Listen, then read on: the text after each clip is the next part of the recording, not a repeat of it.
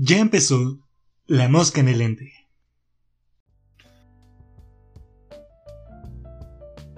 El futuro del pasado llega al presente. Y no, no hablo de la saga de Volver al Futuro. Hablo de Metrópolis, cinta dirigida por Fritz Lang y que vio la luz por primera vez en 1927. Hablemos de todo lo que puede ofrecer esta maravillosa película en La mosca en el lente. Comenzamos. Transición oficial de La mosca en el lente. Sí, ya se quedó. ¿Qué tal, mi estimado cinéfilo de confianza, Jorge? Ay, me halagas, chava, me halagas. Ay, Dios mío. Yo estoy. Yo estoy muy bien, con algo de frío, pero bien, bien, bien. Excelente. ¿Qué tal? ¿De qué vamos a hablar? ¿De Lorax? Vamos a. Ya quisiéramos hablar del Lorax. Eso será en un próximo episodio. Claro que sí. Es una película compleja que va a necesitar cuatro partes en lugar de los juegos.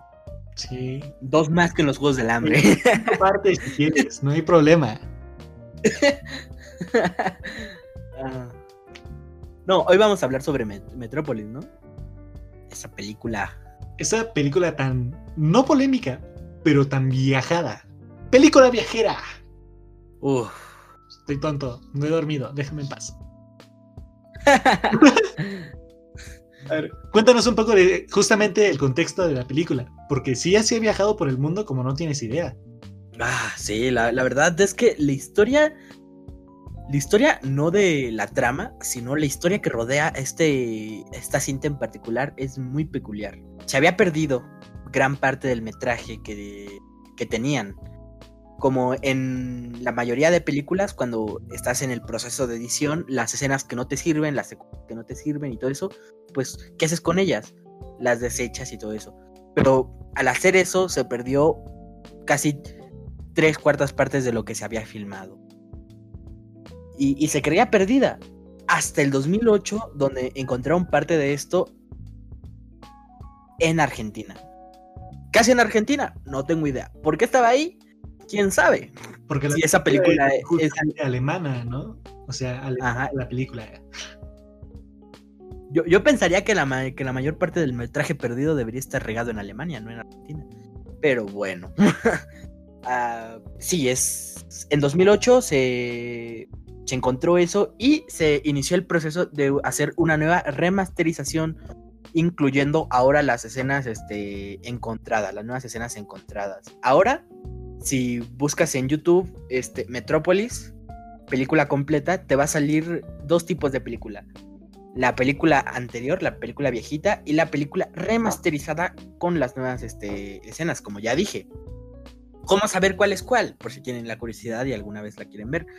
En la película remasterizada, al inicio hay unos títulos que básicamente explican todo eso. Este metraje se perdió, pero este se ha rescatado en Argentina, bla, bla, bla. Iniciamos esta remasterización, con esto. Y otra forma de poder diferenciarlo es que estas, este, este metraje que se acaba de encontrar, bueno, que se encontró hace poco, no estaba en el mismo tamaño que el resto de secuencias. Entonces, y estaba en muy, muy mal estado. Entonces tuvieron que restaurar esta película, esta cinta, esta... Este negativo, recuerda que ese negativo, Este- o sea, con el papito. Tuvieron, tuvieron que, este, que restaurar el negativo y ahora en las escenas, este, extras, bueno, no extras, sino en las escenas, este, restauradas, puedes ver una especie de líneas negras.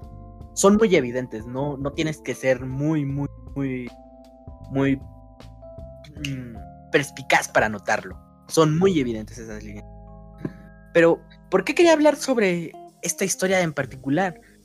Pues porque las, los materiales este, cinematográficos, al igual que, que cualquier otro tipo de cosa que haya hecho el hombre, son susceptibles a perderse, a romperse, a que sufran cambios. Y la preservación de estos materiales es complicadísima. Y creo que es trabajo de, de pocos y deberían de ser reconocidos este, que, mm, que puedan traer que puedan traer películas del pasado hasta nuestros días.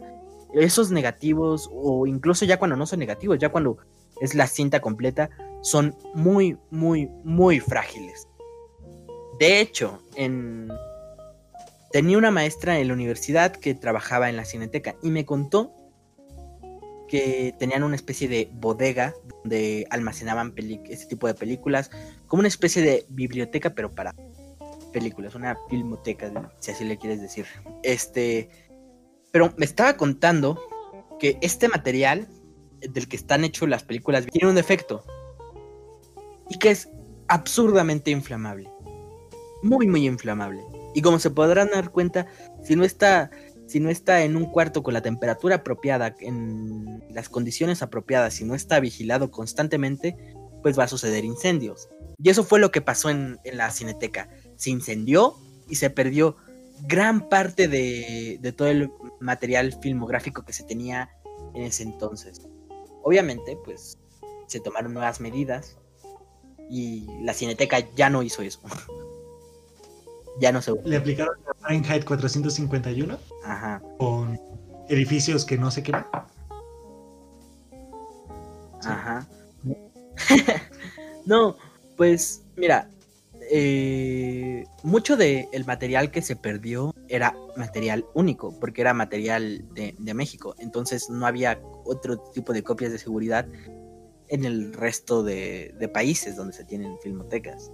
Entonces se perdió para siempre. Y fue muchísimo. Fue casi tres cuartas partes de, lo que tenía. Eh, fue una, fueron dos terceras partes de lo que había en la, en la cineteca, ¿sabes? El punto es que decidieron ya no guardarlo. Y según tengo entendido, ahora lo están guardando en una bodega aparte que pertenecen a la UNAM. Entonces, bien por ellos. ¿eh? Eh, ahí, ahí sí tienen medidas para que no se les enciende ese pedo. Pero que quería, quería, como dije, quería iniciar con esto para este, concientizar algo que a veces, pues como que no está en la mente de las personas porque nadie va a estar pensando todo el día. Pero es, es bueno que, que, sepan, este, quería, quería enseñarles un poquito de, de, de que es muy susceptible a que se pueda perder un material y que hay que apreciar las películas que puede, las películas viejitas que podemos ver ahora. Son películas mudas, sí, güey, pero imagínate todo el proceso, todo el, todo el tiempo que tuvo que pasar para que pudieran sobrevivir hasta nuestros, este, hasta nuestros días. Es, es algo de admirar, es algo, es algo de aplaudir. Entonces, si alguna vez dicen, no mames, no manches Frida, merece ser quemada. No, güey, hay que preservar, no manches puede sonar culerísimo. Puede sonar culerísimo. Nuevo himno nacional. No manches Frida. ¿Con qué nos van a reconocer? ¿Con el chavo? No. Con No manches Frida. Claro. Puede que sea una mala película, pero aún así merece ser preservada para que las futuras generaciones vean lo cagada que era Omar, lo cagado que era Omar Chaparro y que las mamás que hacían. y para que no cometan los mismos errores y no hagan una película igual de mal. Y hablando de películas que no son malas, vamos a dar un pequeño resumen de lo que trata Metrópolis para poder empezar con un análisis mucho más profundo, ¿te parece? Va, va, va. Bueno, empecemos. Metrópolis está basada en una novela de Thibon Harbu, que supongo que es francesa. ¿Francés? ¿Francese? Francés. Francesa, pero sí, es francesa. Es la esposa de, justamente el director, de Fritz Lang. O bueno, compañera, porque como no se sabe si se casaron o no, pues hay que dejarlo ahí en, la duda, ¿no? La película nos presenta a Fredersen, que es el patrón de la fábrica, el dueño de la ciudad de Metrópolis, y que controla pues todo, todo lo que sucede, ¿cierto?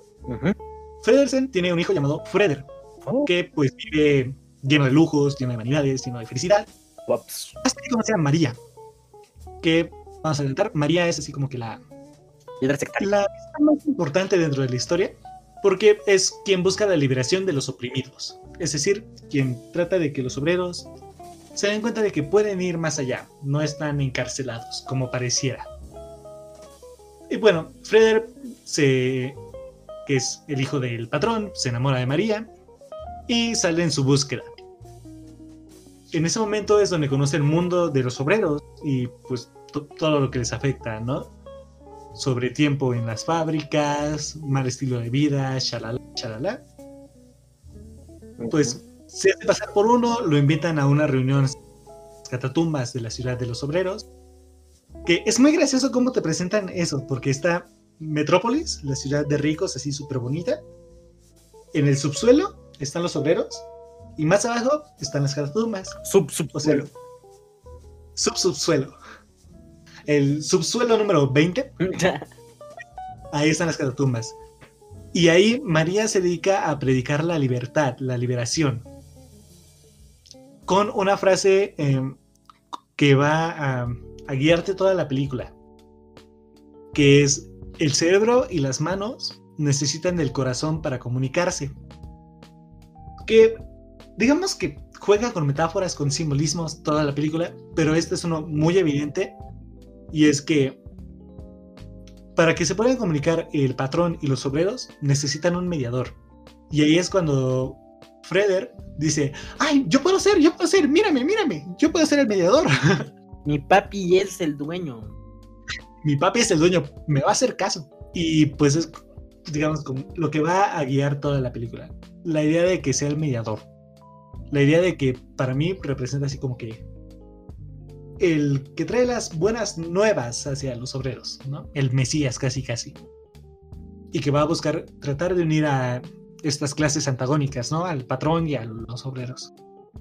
Fredersen, con el objetivo de frenar eh, el levantamiento obrero o cualquier cosa que vaya a suceder debido a María, se preocupa, ¿no? Así de, ay, Dios mío, se me van a levantar mis obreros ahí, que me da el patatús.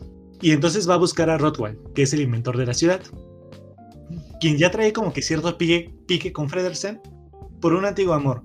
Con el antiguo amor, la mamá de Freder. El. Ay, ¿cómo llamarlo para que no se confunda Fredersen y Freder? Le llama. Le llamamos el, Freder. el hijo, Freder Jr. Freder Jr. Le va- vamos a llamarle Junior, ¿te parece? Ah, Junior.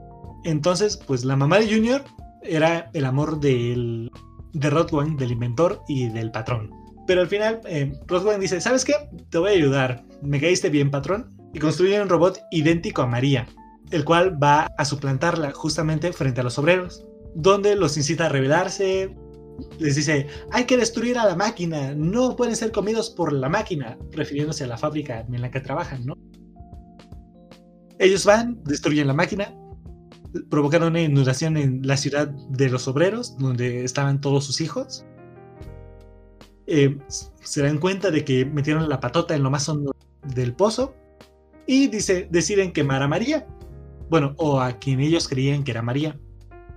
Cuando la queman, se dan cuenta de que es realmente un robot. Y estando frente a la catedral, que es donde la queman, se dan cuenta del problema, se dan cuenta de, del error que cometieron. También el patrón se da cuenta del error que cometió al, al meter al robot para que los obreros se dañaran a sí mismos, porque también se dañó a él, porque se quedó sin luz. Y casi se queda sin hijo, porque su hijo andaba ahí metido en el tumulto del- de la ciudad de los obreros.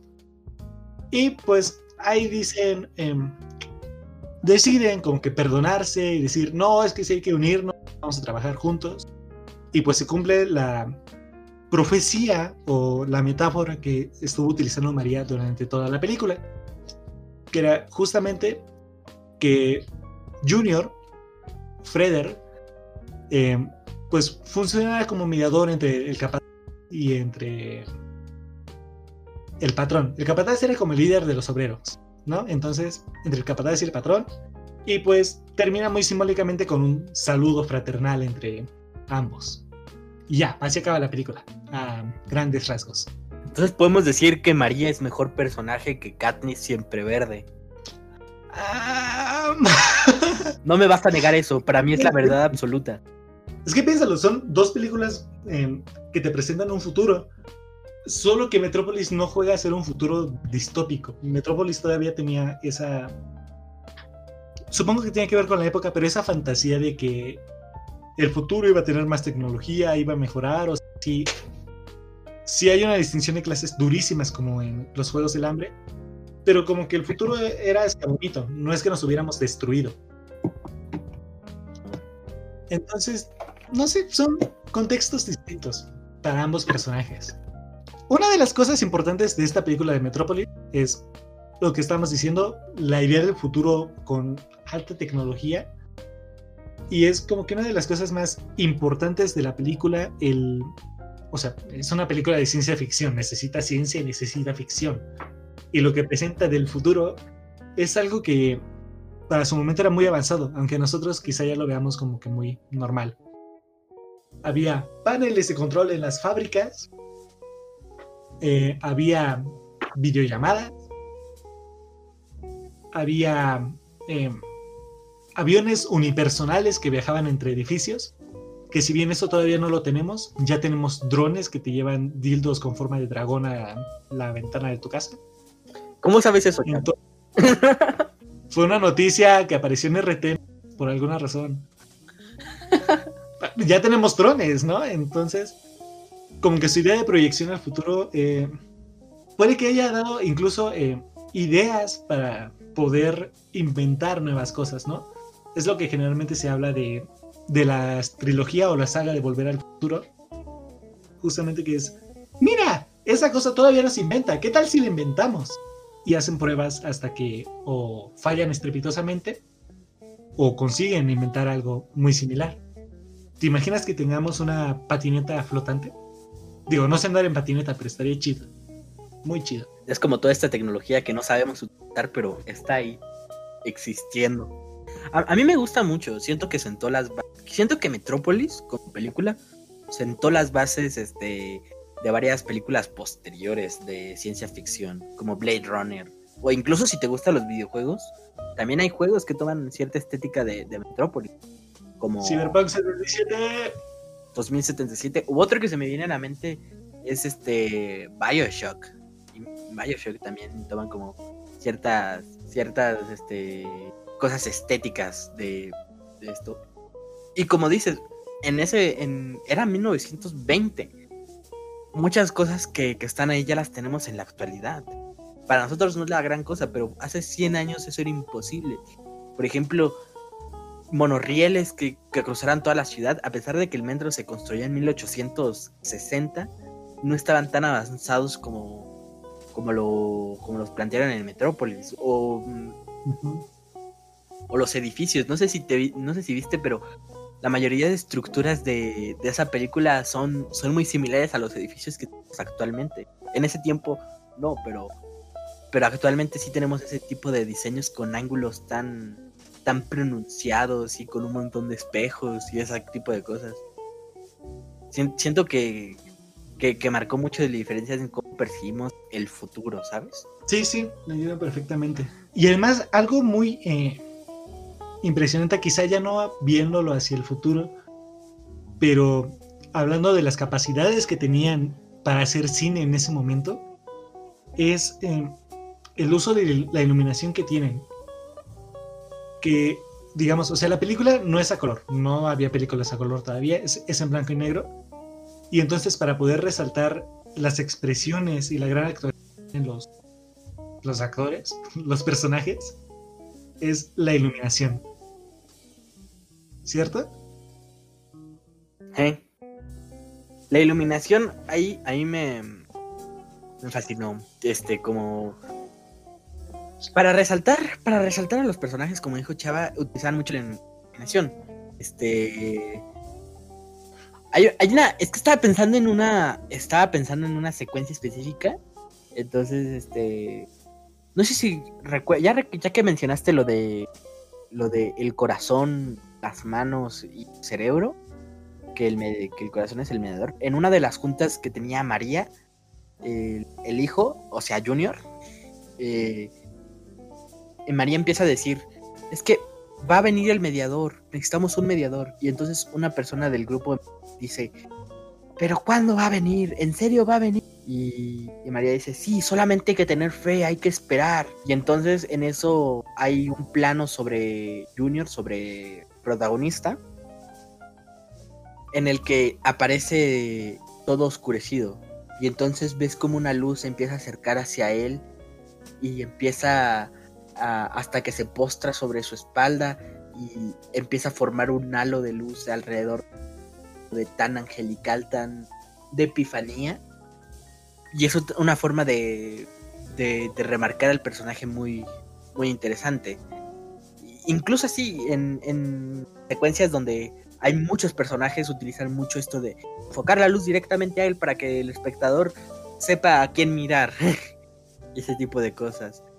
Eh, otra cosa que hacen, obviamente en esa época no había paleta de color, pero me pueden entender, este, en la actualidad, ¿cuál es el recurso más usado para, para remarcar algo? Los colores en una película. Entonces, este, en la película, como es en blanco y negro, utilizaba los contrastes de la escala de grises. Como por ejemplo, en, al principio de la película, Junior utiliza colores blancos, los cuales hace que resalte en cualquier locación a la que va. Importa, este, si va a la fábrica, si va a la de los obreros, resalta porque los obreros utilizan uniformes negros. Si va con a la torre de Babel con su padre, resalta porque ellos utilizan trajes este grises. Entonces es una manera de poder ubicar y diferenciar a tu personaje en cualquier escena. Y ya cuando lo tienes bien ubicado ya le puedes cambiar el atuendo. Es, además de que este como que solidifica mucho la, la personalidad del personaje. Creo que era todo lo que quería decir. No, algo, ese es uno de los recursos que utilizan muy bien, la iluminación, el resaltar al personaje con luz. Pero algo que me ha gustado también es que si alguien ha escuchado a Javier Altozano va a entender lo de leitmotiv, si no escúchenlo. Pero eh, digamos que no hay, no hay un musical dentro de la película. O sea, la, la música, la banda sonora lo que hace es resaltarte la emoción que debes tener en cada momento de la película pero eh, visualmente en la fotografía hay leitmotivs muy marcados. A María siempre la van a estar enfocando cada vez que esté hablando, esté dando un discurso. Eh, la vas a ver primero así como que de cuerpo casi entero y un suma a su cara. Cuerpo entero, suma a su cara. Cuerpo entero, suma a su cara. ya sea la María real o la María robot. es un leitmotiv para María. Pues y para el Junior, el emotive es la iluminación, o sea, siempre que se le vea una piel como que suavecita y una expresión muy ah, casi nostálgica, digamos. Y para, para One es más como luces indirectas, ¿no te parece? A mí, a mí me pareció, o sea, ya había hablado sobre la música diegética y extradiegética en en el episodio anterior. Vayan y escúchenlo, que, no se lo pierdan. Pero esto de la música diegética y solamente se también se puede utilizar para la, iluminación. O sea, si hay, una vela, si hay una vela es este iluminación diegética. Si es iluminación artificial con, con luces de estudio, es iluminación extradiegética. Entonces, este, creo que utilizan mucho la iluminación diegética con con Rotwang, se llama, o Rotwick, Rotwang. Y hay una, hay una escena en la, que me, gusta mucho donde, este, donde apunta directamente a la cámara con, con una linterna. Y con una linterna y nada más se ve el brillo de los ojos. Está chidísimo. Y todos los contrastes de su cara. E, esa, esa, esa secuencia me creo que resalta mucho en la película. Pero más que ser leitmotivs, siento que era porque en ese momento la el cine todavía no estaba tan avanzado como, como en ese entonces, como, como en la actualidad. Y todavía bebía mucho del teatro, entonces apenas estaba jateando. Entonces se copiaban unos a otros y decían, vamos a hacer esto. Sí querían innovar, pero no tenían las técnicas que tenemos actualmente. Seguían teniendo, seguían teniendo ese cordón umbilical, ¿no? Ajá. Y, es algo que, que seguramente si alguien es fan del teatro, le va a encantar. O sea, la actuación de los personajes es tan exagerada por el hecho de que no hay voz, que o te da risa como a mí cuando son escenas porque es un dramatismo en el alzar la mano de ¡ay, me persigue! Como te puede eh, emocionar muchísimo, eh, pues las caras que hace Junior. Ay, no me sé el nombre. por andarle diciendo Junior ya no me acuerdo del... Le da patatusa cada tres segundos. Se llama Freder. Le da patatos cada tres segundos. Sí, justamente, pero esa capacidad de expresión facial es increíble.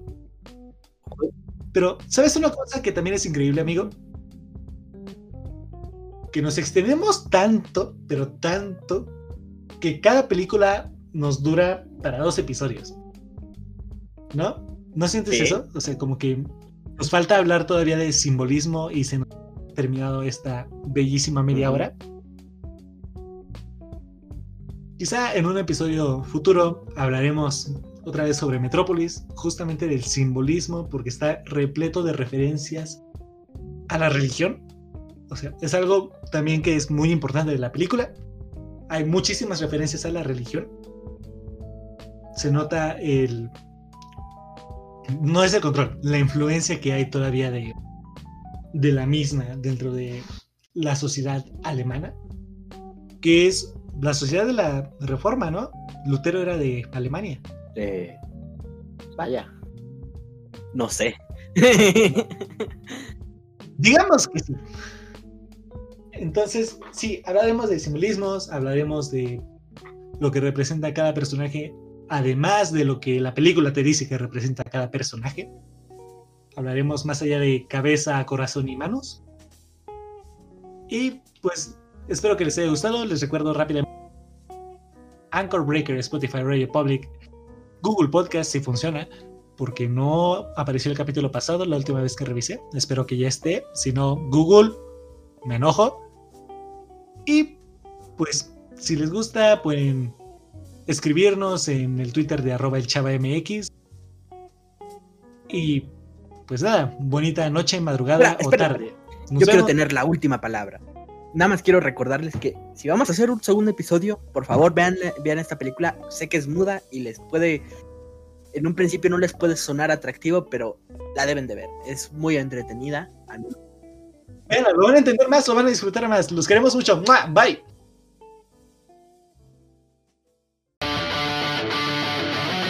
Pues estoy otra Esto ha sido La Mosca en el que